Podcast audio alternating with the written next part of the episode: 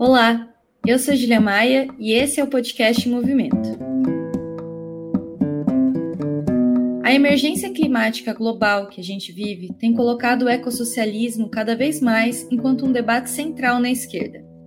Para quem não sabe o que é ecossocialismo, eu posso tentar explicar ele de uma forma simplista, enquanto um horizonte estratégico de transformação da sociedade que pensa, além das questões econômicas, sociais e culturais, a pauta ambiental. Ou seja, não existe planeta B, e o único socialismo possível é aquele que compreenda os limites e as necessidades da Terra. A gente pode até argumentar que o termo socialismo poderia abarcar essa perspectiva, mas o surgimento desse conceito tem por objetivo justamente colocar o debate ecológico enquanto algo indispensável, se contrapondo às principais elaborações históricas sobre o socialismo que colocam o desenvolvimento econômico e a redistribuição de renda enquanto demandas mais urgentes. Fica evidente que falar de ecossocialismo é uma necessidade, mas muitas vezes se fala sobre ele por um viés bastante acadêmico, o que nos deixa a pergunta: o que é a luta ecossocialista na prática? Como que ela se expressa na organização do povo? Ninguém poderia responder essas perguntas melhor do que povos que vivem e dependem da terra, que encontram nela a sua subsistência, a sua cultura, a sua religiosidade, a sua vida. É por isso que no episódio de hoje do podcast Movimento, a gente vai conversar sobre as intersecções entre a luta dos povos indígenas e o ecossocialismo. E para esse debate, a gente vai contar com a participação de Mike Kumaruara, historiador indígena e membro do grupo de consciência indígena. Bem-vindo, Mike. Um prazer receber você aqui no nosso podcast. Salve todos, todas. É um grande privilégio, uma grande oportunidade estar aqui nesse podcast, porque a gente acredita que a partir do momento em que vocês que não estão na Amazônia, não estão no nosso território, vocês dão amplitude para a nossa voz, para a nossa luta, para o que está acontecendo aqui, a gente se sente mais forte, de certa forma mais protegido e preparado para continuar enfrentando essa guerra violentíssima, genocida e cada vez mais é, assassina com nossos conhecimentos, nosso território, nossa vida, nosso bem viver. Então é uma grande oportunidade, um grande privilégio e eu agradeço muito esse espaço. Obrigada, Mike. Pode contar com a gente aí nessa, nessas lutas todas. E para a gente começar o nosso debate, eu tentei fazer aí uma apresentação simplista, mas eu acho que seria bom se você pudesse falar, explicar melhor o que, que é o ecossocialismo, afinal de contas. A gente acredita que nós, povos originários, povos da terra, no sentido da palavra indígena mesmo, que é endógeno, que é, que é do lugar, nós já praticamos o ecossocialismo há muito tempo, né? Hugo Blanco, que é um militante nosso, uma liderança indígena na América Latina, dizia isso, né? Nós já estamos na prática no ecossocialismo há muito tempo. A nossa relação com a natureza, com o rio, com a mata, com a floresta, ela é uma relação de harmonia, de respeito, de profunda veneração, e isso para nós já é ecossocialismo. Porque esse estilo de vida que o próprio Mariateg também já falava, né, que há 12 mil anos os, os povos andinos já, já praticam ecossocialismo.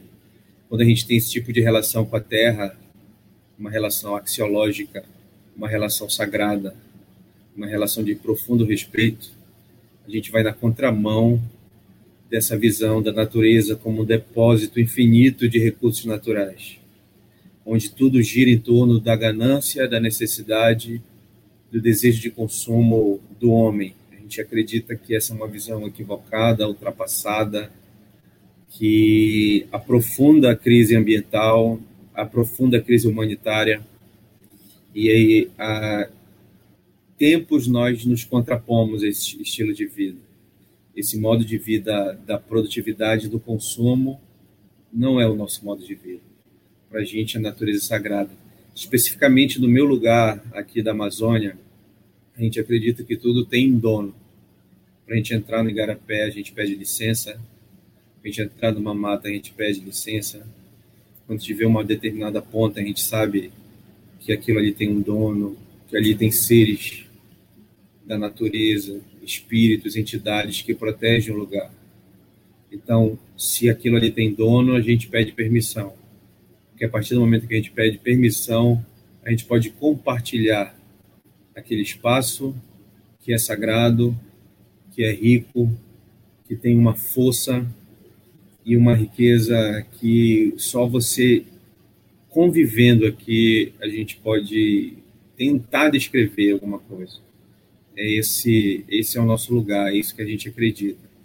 Então, a partir do momento em que os socialistas perceberam a importância de incluir o verde nos debates e foram resgatar nas, nas teorias marxistas essa visão de que a terra ela tem e os recursos naturais eles têm um limite e nós temos que trabalhar a partir desses limites a gente começa a pensar na prática o ecossocialismo então essa é a nossa missão em relação às terras indígenas a gente está sob profundo ataque eu gostaria de falar um pouquinho daqui de Santarém. Vocês têm acompanhado nas redes sociais que 75% da população santarena está contaminada com mercúrio. Eu costumo dizer que nós, do povo Tapajós, que estamos numa batalha linda no ATL, estamos divulgando a nossa luta para o mundo inteiro. Temos a nossa deputada Vivi acompanhando de perto a nossa luta, de uma forma incansável ali numa Câmara de Deputados que é do agronegócio, que é branca, que é racista, demarcando posição de uma forma heróica e cansável. Nós rendemos todas as forças positivas para que a Vivi continue nos representando. E ela está numa batalha dessa PL 191, que no final das contas pretende legalizar o ilegal, permitir a garimpagem nas terras indígenas e principalmente intensificar o derrame assassino de mercúrio no nosso território. Então, Santarém está cercada de um lado a soja, a madeira, o garimpo ilegal, e por outro lado a gente levanta uma bandeira que essa cidade ela é indígena, assim como o Brasil ele é indígena, Santarém é indígena, teve uma colonização violenta, que eu sempre digo que o livro de história ainda estão por contar o que foi guerras justas, tropa de resgate, aldeamento, que era campos de concentração na cidade. Aqui a gente tem um bairro da aldeia. Aldeia é uma palavra portuguesa. Os, os, os colonizadores faziam guerras para capturar indígenas, para serem utilizados como mão de obra, como trabalho escravo, e a gente costuma dizer que a escravidão indígena não acabou, e eles concentravam esses indígenas em, em aldeias, que inspirou, inclusive, o Hitler a buscar saber mais como é que era esse processo de colonização aqui na América. E quando a gente entrou nesse campo de concentração, a gente foi obrigado a deixar de falar a nossa língua.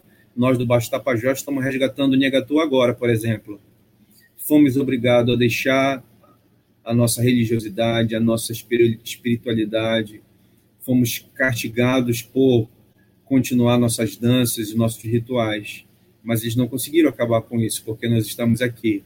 Então, Santarém também é indígena, cercada de quilombos por todos os lados, quilombos que se conectam de Santarém, na fazenda Taperinha, que era a fazenda do Barão de Santarém, o maior dono de escravos aqui, que hoje a família dele é a maior dona de terras, terrenos aqui, tudo isso dado pelo Estado.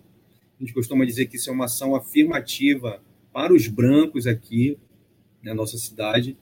E eles se conectam até, esses quilombos, se conectam até Oriximiná, o alto das cachoeiras de Oriximiná. Então, a nossa luta indígena aqui, ela está interligada. A gente pode dizer que há uma interseccionalidade com os quilombos, com a luta do povo preto. Eu mesmo ajudo a organizar o grupo Consciência Indígena, e o movimento negro unificado. Continuo, gosto de fazer essa interseção. Então, nós temos uma batalha territorial, luta de centímetro a centímetro para garantir a nossa vida, o nosso território. Estamos fazendo a retomada no Baixo Tapajós, autodemarcação, porque esse presidente genocida sentou em cima dos processos para demarcar a terra, e agora com essa PL 91 e 191 e o marco temporal, eles querem legalizar o que é ilegal. Nossas terras indígenas estão. As terras indígenas no Brasil inteiro, na, a maioria tem intervenção estranha. Garimpo, madeira, hidrelétrica, soja, há uma intervenção capitalista direta. E isso faz com que o nosso povo se proletarize, comece a tentar uma vaga numa grande empresa, ou migre para a cidade em busca de trabalho. Então, eu quero reforçar isso. A população indígena no Brasil é uma população trabalhadora também, proletária, operária, e a nossa batalha aqui é organizar esse povo para garantir a resistência. Então, esse é o lugar que eu estou falando, do rio Tapajós contaminado por mercúrio. Mas, ao mesmo tempo, as terras indígenas têm uma reserva de 500 milhões de toneladas de carbono. A Amazônia inteira tem 49 bilhões de reserva de carbono. O que significa, se perdermos essa batalha a partir de Santarém, que é a fronteira agrícola, que, como eles falam, ou seja, eles estão tentando avançar para o Rio Tapajós, para o Rio Arapiuns, para o nosso território, ampliar a presença do garimpo no território Munduruku, os territórios quilombolas. Se eles avançam nesse território que é nosso, e a floresta cumpre esse papel de garantir chuva, de garantir a, a própria grande produção agrícola nossa, eles acabam com o planeta. Então, o que eu quero enfatizar aqui, a batalha que nós estamos travando na Amazônia é uma batalha do fim do mundo. Se acabarem com esse gigantesco ecossistema, com esse bioma amazônico, não há futuro. Quero te perguntar algo sobre isso, é, porque você falou sobre como os socialistas começaram a se apropriar e a incorporar o debate verde, mas os capitalistas também têm feito isso, né? Também têm se apropriado do debate sustentável, tentando pintar de verde o próprio capitalismo, falar de um capitalismo ecológico. E você está aqui trazendo alguns exemplos de como o capitalismo, na verdade, não é, né? Não, não consegue ser isso. Eu queria te perguntar sobre isso. É possível um capitalismo verde? Não acreditamos nisso. Essa é a grande, essa é a grande batalha que a gente trava com nossas lideranças as grandes vitórias, por exemplo, na implantação de hidrelétricas nos nossos territórios, se deram a partir da cooptação de lideranças, se deram a partir de oferta de emprego para a juventude, o que leva a uma, um distanciamento dos mais velhos, da, dos conselhos, das experiências da nossa ancestralidade. Então, quando o capitalismo entra dando um emprego, dividindo a comunidade, fazendo propostas, por exemplo, a proposta de capitalismo verde, como aconteceu aqui na, nos nossos territórios, de que a gente ia parar de pescar, de produzir, ia receber uma verba por ano. Isso quebra a nossa ancestralidade, divide o nosso povo, corrompe a nossa população, a nossa memória, a nossa ancestralidade. Então a gente acredita que essa esse marco da produtividade não cabe para nós. Não cabe. A gente vai, a gente tem exemplos em comunidades que começaram a produzir andiroba para o mercado e o mercado começou a exigir mais, começou a exigir mais. A natureza não conseguia repor no tempo da necessidade do mercado ia haver uma necessidade de aumentar a produtividade, crise, tentar chamar terceiros, e não deu certo. Esse, esse, esse modelo de capitalismo verde, ele é um grande engodo para avançar com propostas econômicas expoliativas, exploradoras no nosso território. A gente acredita, inclusive, que nós somos muito ricos Esse discurso de que a gente é pobre, isso é um discurso mentiroso, colonizador. Nós temos uma riqueza, dá um, um exemplo para vocês. Recentemente, apreenderam 40 toneladas de peixe aqui em Santarém.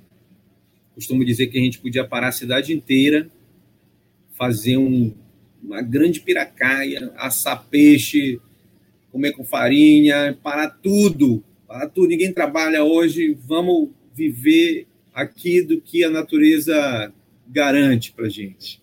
É muita riqueza, é muito, sabe? Lógico que a gente precisa que a educação reflita a nossa ancestralidade, a nossa história. A gente precisa de uma, uma educação que conte a história indígena não como vítima do processo, mas como protagonista também, assim como a história do, do negro, das negras, história da, da, da escravidão, coloque também o povo preto como protagonista na resistência, na, na organização da, do trabalho na África. A gente precisa de uma saúde diferenciada, onde o pajé também entre no atendimento médico hospitalar que é ocidental. A gente precisa de técnica, de tecnologia, potencializar nossas tecnologias, mas não, não somos pobres. Então, essa história do capitalismo verde, ela não é, vai de encontro ao que a gente acredita. A gente acredita no bem viver, a gente acredita na contemplação, a gente acredita no nosso tempo de produção, a gente acredita que essa hora da noite é importante sentar na beira do rio, contar a história de visagem, contar a história dos nossos avós, comer um peixe assado, dormir embalando na rede, com dignidade com respeito à nossa ancestralidade. É isso que a gente acredita. A gente não precisa de um modo de vida que, é, que existe nas grandes cidades. A gente não precisa disso. A gente não precisa cheirar fumaça de óleo diesel. Gente não precisa comer congelado, embutido, processado. A gente precisa de saúde integral. A gente precisa respirar um ar puro. A gente precisa que vocês que estão aí no sul, no sudeste, estejam aqui do nosso lado, convivam com a gente e que a gente desperte essa consciência universal e estabeleça um outro mundo. Um outro mundo é possível, como dizia o slogan do Fórum Social Mundial. E uma coisa que eu queria te perguntar, porque assim, é, quando a gente fala que tanto os socialistas quanto os capitalistas estão agora refletindo a respeito do tema ambiental, isso é muito porque a água está batendo na bunda também, né? Porque as pessoas estão tendo que refletir, porque a crise está aí, os efeitos dela já estão sendo sentidos de forma muito dramática. Mas eu queria te perguntar sobre uma coisa que é que nem todo mundo vive essa crise ambiental da mesma forma. Existem algumas pessoas, alguns povos, alguns corpos, algumas regiões que são mais diretamente afetadas é, do que outras e tem até um nome para isso, que é o racismo ambiental. Eu queria te perguntar sobre o que, que é o racismo ambiental, para você explicar melhor sobre esse conceito.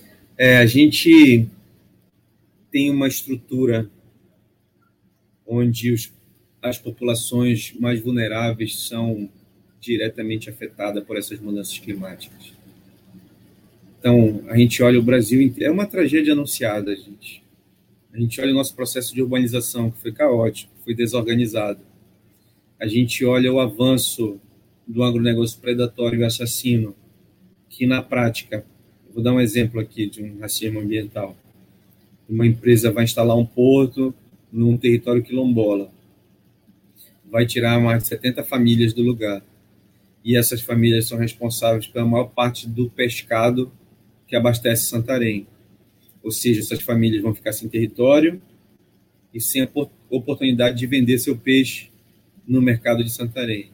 Esse é um exemplo prático que uma população quilombola, historicamente é, violentada pelo Estado, vai ser violentada de novo. Isso é um exemplo prático de um racismo ambiental. E a gente tem inúmeras práticas. Olha, uma, uma coisa que é muito importante a gente pensar: Santarém está no fogo cruzado. Estamos resistindo bravamente a esses projetos. Mas quando tu tem um prefeito que coloca uma ponte de concreto numa praia. Só não colocou na outra. Ele fez isso no Maracanã, queria fazer isso na praia de Ponte de Pedra, o Ministério Público não aceitou. Quer fazer um, uma espécie de shopping, uma, uma cadeia de, de, de lojas numa praça aqui em Santarém, que é considerado o local onde teve a primeira aldeia, o primeiro pelourinho símbolos da presença indígena e quilombola. Sítio arqueológico com muitas peças. E ele quer soterrar isso. Quando esse prefeito chancela a garimpagem, não se posiciona contra a contaminação de alter do chão, isso é um projeto político genocida que utiliza o racismo ambiental para atingir a população indígena e quilombola. É assim que se dá na prática o racismo ambiental. E aí a gente tem uma um, algo que no Brasil ele é recorrente. Nós temos os corpos matáveis e os corpos não matáveis. Contaminar a população munduruku de mercúrio é, infelizmente, aceitável para a elite branca brasileira. Matar uma família inteira soterrada, como aconteceu aí para o Sudeste, ou executada, como aconteceu aqui no Pará, é tolerável e aceitável. Então, o racismo, enquanto filosofia ideologia, e quando ele atinge as populações vulneráveis no meio ambiente, ele acaba legitimando essas práticas violentas do Estado contra os nossos povos. Mike, muito bom te ouvir. É, ainda que seja um tema triste, duro da gente falar sobre, é também a consciência sobre isso que nos serve de aquele ódio que mobiliza, né? De saber que isso não é um mero acaso, que existe um projeto genocida por trás também dessa, desse tipo de política ambiental. E para a gente encerrar, porque já estamos aí avançando no tempo, eu queria te fazer uma última pergunta sobre um tema um pouco sensível, que é que quando a gente fala de pautas ecológicas como um todo, às vezes existe uma lógica de responsabilizar justamente as pessoas mais pobres com menos acesso à informação, sem acesso ao saneamento básico, à coleta seletiva, enfim, justamente essas pessoas enquanto as responsáveis pela crise que a gente vive, né, nesse discurso que se todo mundo fizesse a sua parte do ponto de vista individual, a gente né, não estaria nessa situação. E esse discurso ele chega a beirar uma ideia de que se tivesse menos gente no mundo, ele estaria melhor. E quando a gente fala de menos gente no mundo, a gente fala justamente é, quais são as pessoas que são tratadas como descartáveis? Eu acho que tem muito a ver com isso que você estava falando.